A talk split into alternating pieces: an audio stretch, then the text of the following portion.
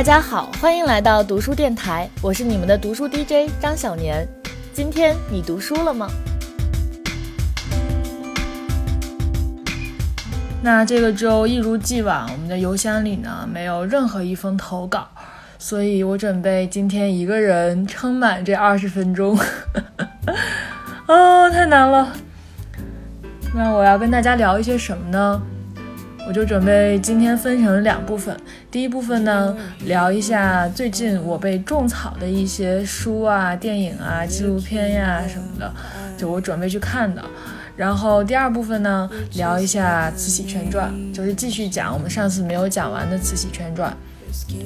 呃，首先就跟大家聊一下我最近被种草的一些东西吧。嗯，首先是一本书，叫做《僧侣与哲学家》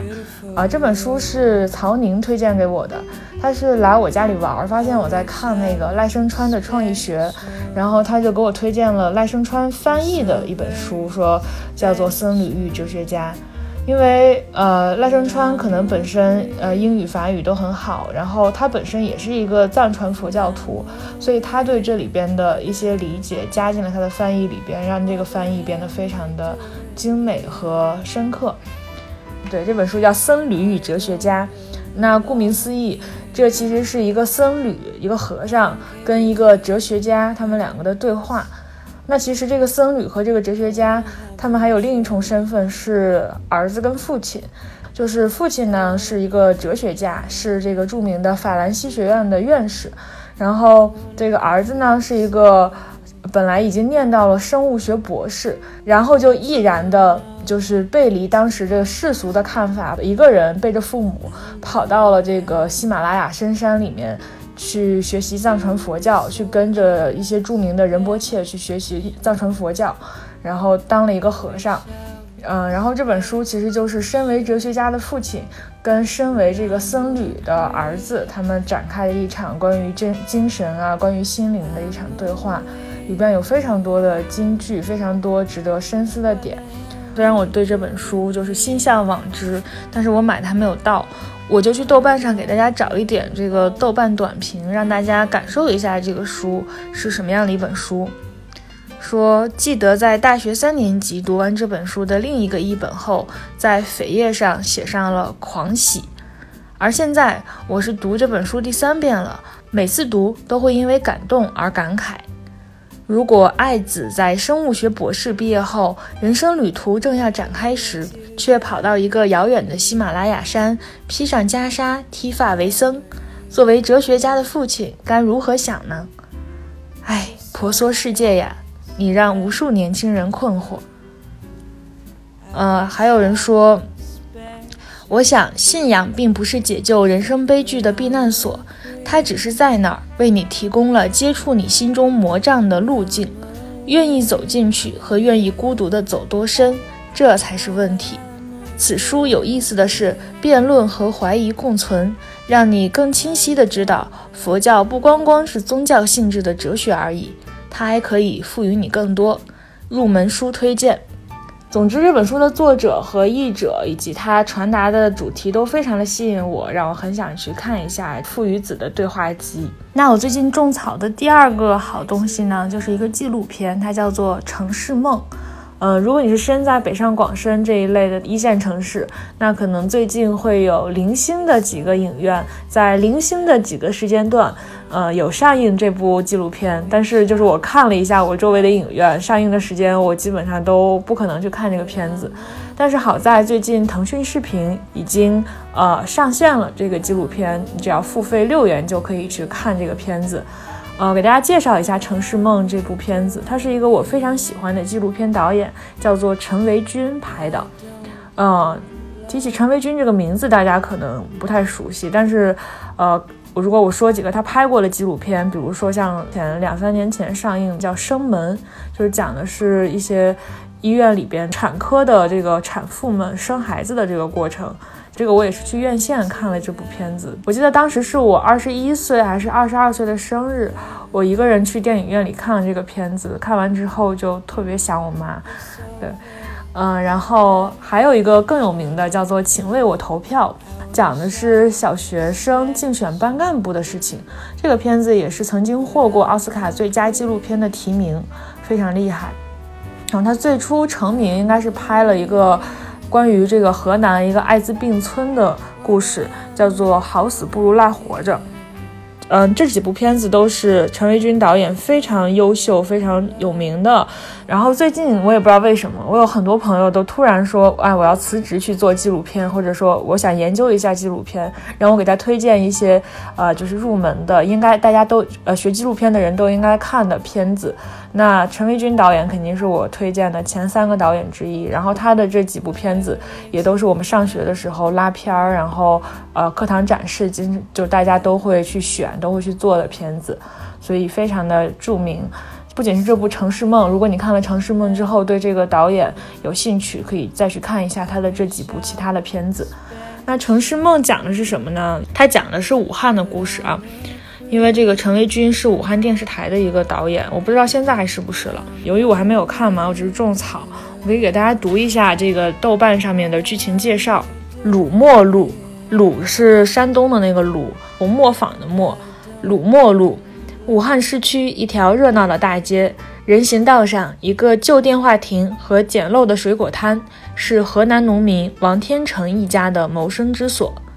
十四年来，他们与城管之间你进我退，软磨硬扛，成为名副其实的地摊王，也算在城市里落了脚。王天成是七十岁的脑中风患者，妻子癌症晚期，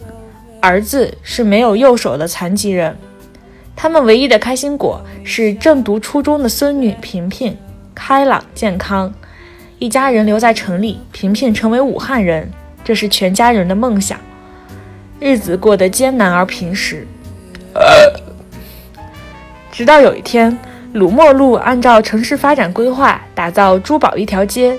需要彻底清理所有的沿街摊贩。王天成一家和城管中队的矛盾开始升级。一场生存保卫战就此展开。严格执法的城管碾压占道小贩，还是最牛地摊王盯牢城市中心？城管与小贩生死争斗的原生态故事，官民冲突与互动的真实过程，关照当下中国人蓬勃生长的城市梦。你我他都可能是王天成。这就是豆瓣上的一个介绍。然后我在这部片子出来之前，看到大家的宣传啊，一些推送啊，也是主打说，一个是武汉，一个就是这个城管和小贩，因为这两个都是今年上半年非常热门的两个话题。武汉我们就不用说了，然后这个城管小贩就是因为地摊经济嘛，就是在这个疫情刚刚过去的时候。我们国家倡导说发展地摊经济，大家允许大家出来摆地摊儿。那这个时候，这个城管和小贩之前的这些问题，其实都变得有一些尴尬和微妙。那这个片子正好也是赶上了这两个热点，但是我也相信他肯定不会想到说这两个词就是地摊和武汉会成为二零二零年上半年的我们的两个关键词。我昨天还看到有一个学电影的同学。他发了他的豆瓣影评，关于看了这个《城市梦》之后，他说：“看到就是赚到。今年在各种屏幕上看过的所有影像作品 Top Three 之一，乡土变迁、城市治理、工业发展、民间商贸、后辈教育、家族传承、农村婚育、现代化进程、生活的诙谐、命运的荒谬、中国人的国民性，都点到为止，都扣人心弦。”哇！我就是看到了这个影评，我就觉得啊，我一定要去看一下这个《城市梦》，因为我最开始看到这个片子出来，一直在扣武汉和地摊的这两个热点，我其实是有点心里打一个问号的。我心想会不会好看呀？呃，然后看了这个学电影的同学的影评，我就觉得我还是要看一下。对。所以也非常推荐大家去看一下这个陈维军导演的《城市梦》，在腾讯视频花六块钱就可以看到。呃，那今天的种草大会就先到这里。那接下来我们就继续上个周的主题，就是来给大家继续讲这个《慈禧全传》，这是我最喜欢的一个环节。啊，那上次我们讲到，哎呀，我好像一个说书的。那上次我们讲到，慈禧和恭亲王联手扳倒了肃顺，然后呢，作为条件，也是恭亲王开始支持慈禧垂帘听政。呃，那现在呢，大清朝的局面是这个样子的，就是慈禧太后和慈安太后这两宫太后并驾齐驱，一起垂帘听政。然后呢，以恭亲王为首的这个军机处的军机大臣们。呃，就是在实际的处理着这些政务，但是最后拍板肯定还是要慈禧和慈安。说是慈禧慈安，其实就是慈禧慈禧太后拍板。然后呢，我们的小皇帝同治帝也只有六岁嘛，他就在南书房里跟他的师傅学习一些知识。那其实这个地方有一个很好玩的事情啊，就是这个慈禧太后啊，她跟现在的我们其实并没有什么两样，她也有知识焦虑，就因为在古代。呃，那些奇人的女子，她早早就进宫，是没有办法去学习很多的知识的。慈禧太后她之所以可以给咸丰批奏折，也仅仅就是因为她就认识几个字儿，但其实她从小是没有接受过这个系统的教育的。所以他在垂帘听政之后，他也意识到自己如果想要更进一步的掌握权力，更进一步的去处理国家大事，仅凭他现在知道的那些知识是远远不够的。然后呢，这个时候他就想到，那他之前的知识是怎么来的呢？大多数都是靠他在入宫之后跟皇帝交流的时候，皇帝会。就是时不时的给他讲一些历代君王的事情啊，历代后宫的事情啊，他就耳濡目染，知道了一些大概，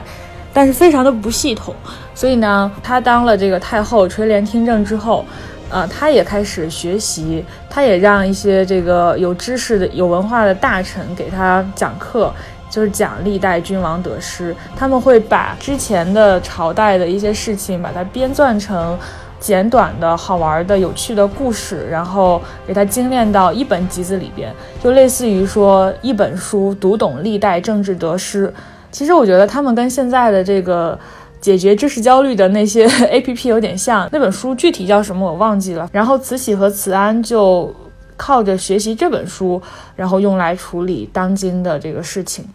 啊，然后这本书其实皇帝也在学，因为皇帝也只有六岁嘛，就给他讲很多急需熬牙的句子和难懂的东西，其实他也不太懂，所以他也会通过这本书来学习一些，因为这本书是把之前朝代的事情都浓缩成一个个小故事，并且配上插画了，所以皇上学起来也非常的轻松。这个就特别像我们现在这个小朋友上小学、上幼儿园，家长也要陪着他一起学他的课本，最后家长和孩子共同进步。哦，对，那说到了这个同治帝，不知道大家知不知道为什么他的年号叫同治？嗯，因为之前就是他刚刚继位的时候，就大臣们给他呃定的那个起年号不叫同治，叫做祺祥。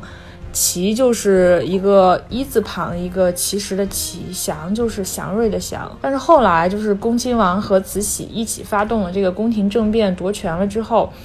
就是把这个商量好了这个年号改了一下，改成了同治。第一个意思其实非常好懂嘛，就是呃两宫同治，就是慈禧和慈安一同治，然后这个皇帝和皇太后同治，然后这个军民同治。呃，君臣同治，还有就是这个满汉同治，意思反正就是这个大家一同治理，让这个国家更好，其实是一个非常好的意思。那它其实还有第二重含义，就是等同于顺治，就叫同治。因为在他们看来，顺治帝也是非常年幼就继承了皇位，然后当时也是清朝刚刚入关，百废待兴，一切都是从零开始步入正轨。那他们给这个小皇帝起同治这个年号，也是寄托了这个期待，就是年幼继位，少主继位，天下百废待兴，一切渐渐在这个大家的治理下步入正轨，寄托了这样一层美好的含义的。最后呢，这个同治果然是等同顺治，但是等同的并不是这个一切百废待兴，在治理下步入正轨这件事情，而是他们都是年纪轻轻就得得了天花死掉了。对，就是最后的最终终局命运非常的相同，这是后话，我们一会儿再讲。那我们刚才说了，这个现在大清朝的这个格局是这个样子的，我们继续就往下捋这个故事线。啊，那恭亲王和慈禧太后一起发动宫廷政变夺权了之后，和他们回到了北京。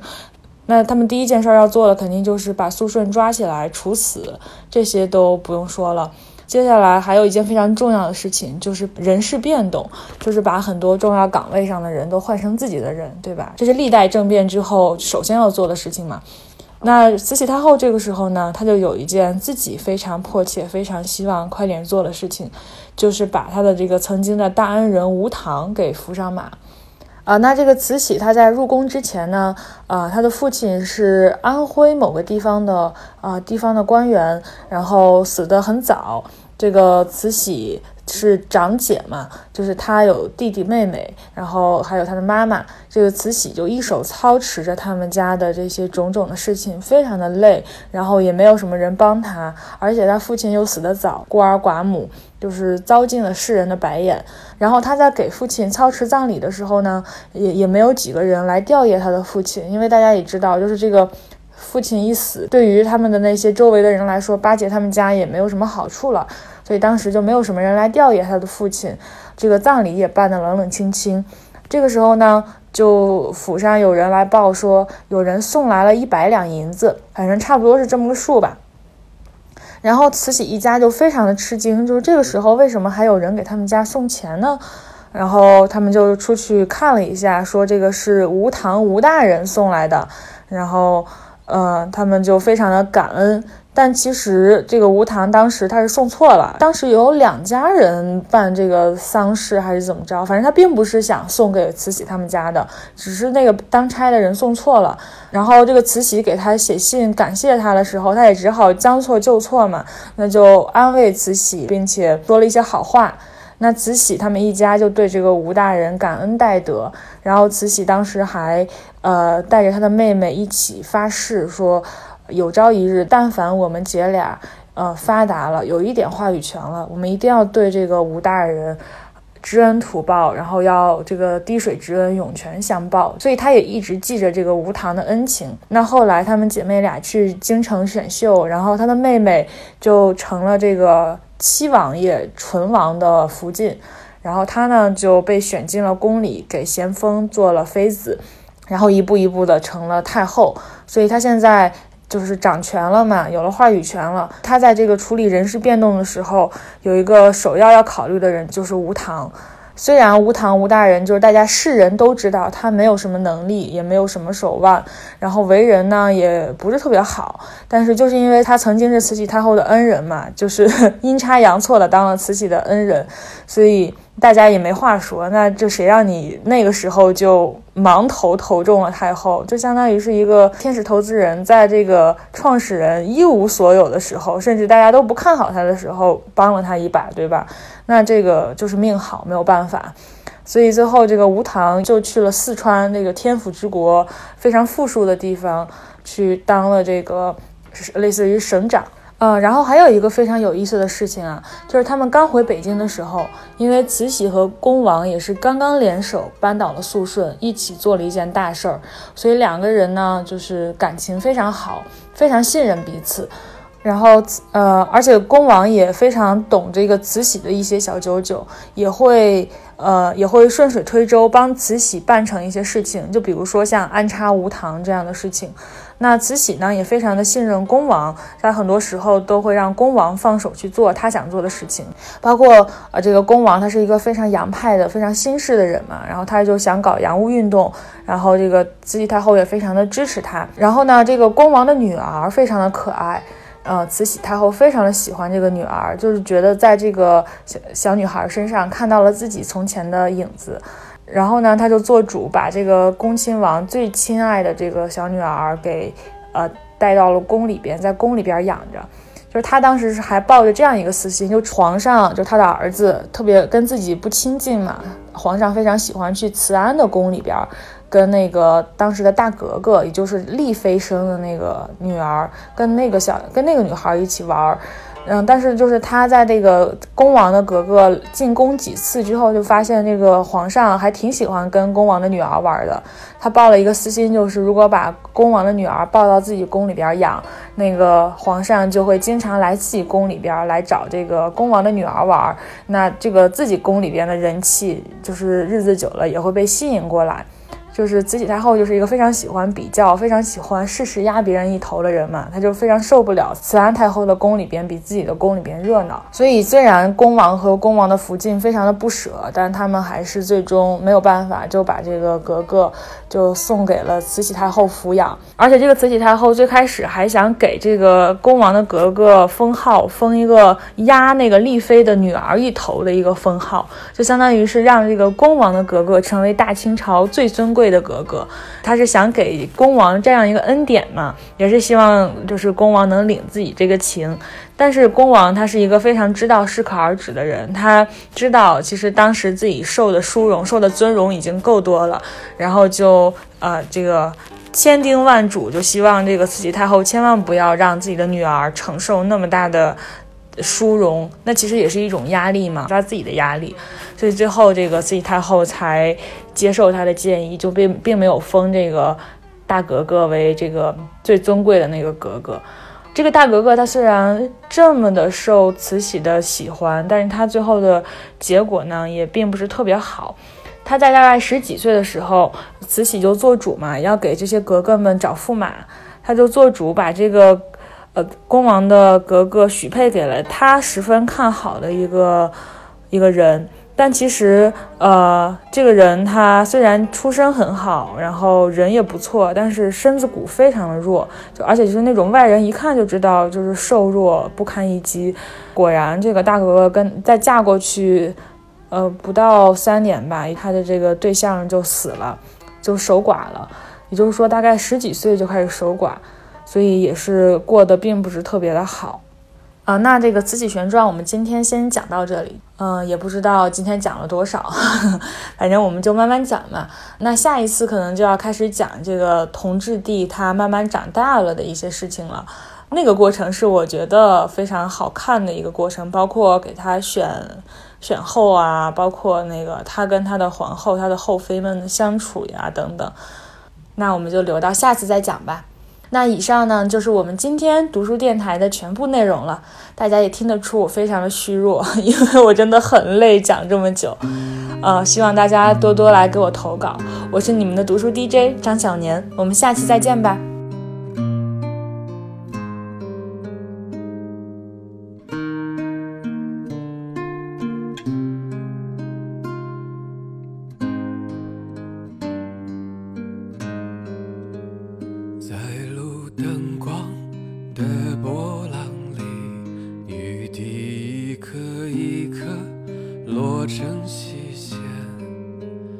穿过车窗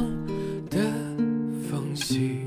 落在我的脸上和眼睛里橘黄色的巨大的光晕啊一个接一个经过我们。我就这样恍惚着听见你倾吐出心里的秘密，陌路的人举杯，唱起跑调的老歌，窗外的雨水啊，纷纷落进你的眼。